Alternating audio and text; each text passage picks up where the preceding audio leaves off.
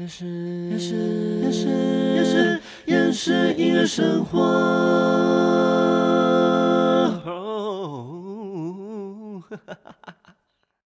欢迎收听厌世音乐生活，生活不能缺少音乐，但好厌世。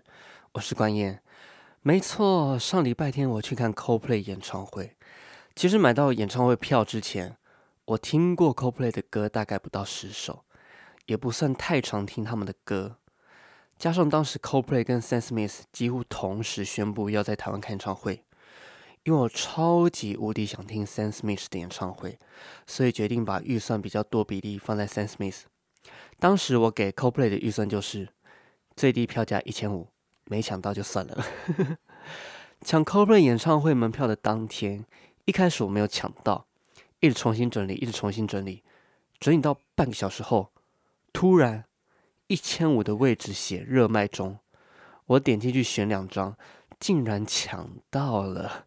看来这就是我跟 CoPlay 缘分的开始。首先最烦恼的问题就是交通。上次 Blackpink 在礼拜天晚上六点就开始唱，赶晚上十点十分末班车高铁根本绰绰有余。甚至那天我跟朋友直接从试音主场馆走路走到高铁站，但 CoPlay 晚上七点半的开始，我朋友一直想要坐晚上十点十分的末班高铁，我说这样等于还没听完我们就要先闪了。而且因为试音主场馆演唱会可以塞四万五左右的观众，散场人潮很可观。他还拿 Google Map 给我看，说：“啊，适应主场馆到捷运站走路明明只要五分钟。”我说：“先生，上次我看完 Blackpink 演唱会散场走了十分钟，都还没有离开适应主场馆，那边的人潮真的堪比跨年。”最后总算被我说服，搭晚上十一点的客运。果然，看前一个礼拜宣布，七点是暖场嘉宾告五人，CoPlay 晚上八点才出来唱。看到网络上写前一个礼拜日本场演了两个小时，等于晚上十点才会结束。如果买末班车的高铁，有四分之一的内容没办法看，其中还有 Fix You，哎，没听到我认真生气。不过那天散场的速度还蛮快的，我大概十点呃二十分就搭上高雄的捷运，然后十点五十就到客运站。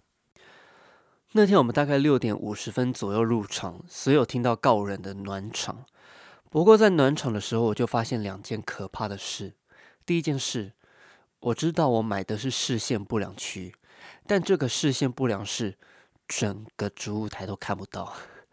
想说没关系，前面有个荧幕，应该会梦幻联动主舞台的视觉。没有，呈现的画面就是摇滚区从正面看舞台的左右两侧画面。中间半圆形里面的画面一个都没呈现，所以当时摇滚区看到主舞台很厉害动画的时候，我们这区完全无感，想说，嗯，你们在叫什么？真的完全看不到。但这件事情我在去演唱会之前已经有心理准备，也有在演唱会前几天再次确认我们的位置，真的很偏，我们在 右边最后面。最边边，二楼最上面，毕竟一千五而已嘛，算了。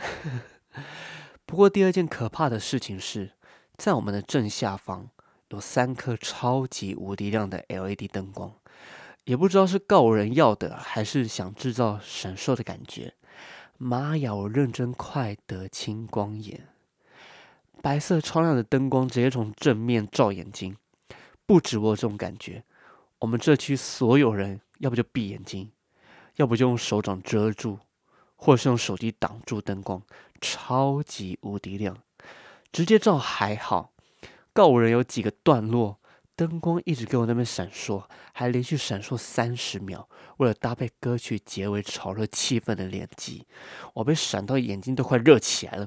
我跟你讲不夸张，告人唱完我出去上厕所，我眼睛眨一下，三颗 LED 的残影还在。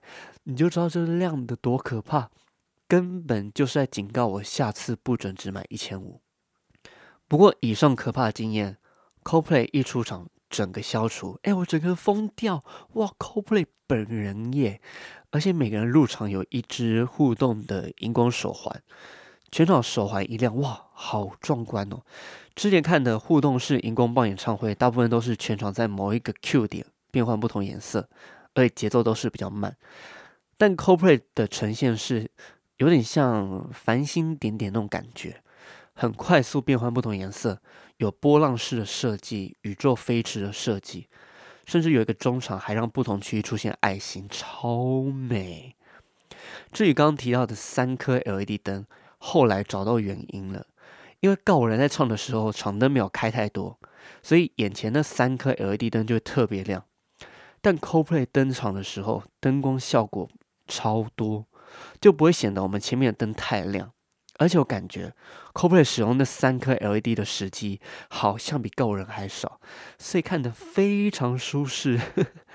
当然看不到主舞台，还是带点遗憾。不过看不到主舞台动画，我反而可以更专心看 c o p l a y 本人，而且更专注在眼前看到灯光、舞台设计。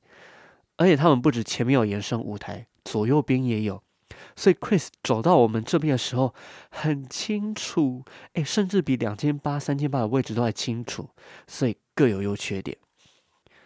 还好我在看演唱会前有恶补歌单，整场三分之二歌曲都听过。不过令我惊讶的是。我以为 CoPlay 的巡回演唱会所有曲目都会一样，像之前看 Celine Dion 啊、Sam Smith，甚至很多华语歌手演唱会，同一个巡回开两场的话，歌单只会微调一两首，甚至不会动。但那天看 CoPlay，想说，哎，怎么有些歌没复习到？然后有些复习到的歌怎么没唱？原来他们不止调整歌单，还调整部分演出桥段。其中一段蛮有印象，就是 CoPlay 化身外星人用手语唱歌的地方。又去的那一天，他们用手语唱的是《Him for the Weekend》。我想说，哎，之前看到他唱这首歌，不是整首唱完吗？后来才知道，哦，十一月十一号他们用手语唱的是《Something Just Like This》。快接近结尾的时候，引导大家唱《Human Kind》。我想说，哎，昨天有这首吗？对。后来比对歌单以后，才发现他们调了好多歌，超有诚意。虽然调整以后变成有些歌没有听过，但也间接多认识一些歌曲。现场听到《Adventure of a Lifetime》、《Paradise》、《The Scientist》、《Viva La Vida》、《Something Just Like This》、《Yellow》、《Fix You》、《A Sky Full of Stars》，哎，我整个鸡皮疙瘩，想说哇是原唱耶！不过有一段让我印象很深刻。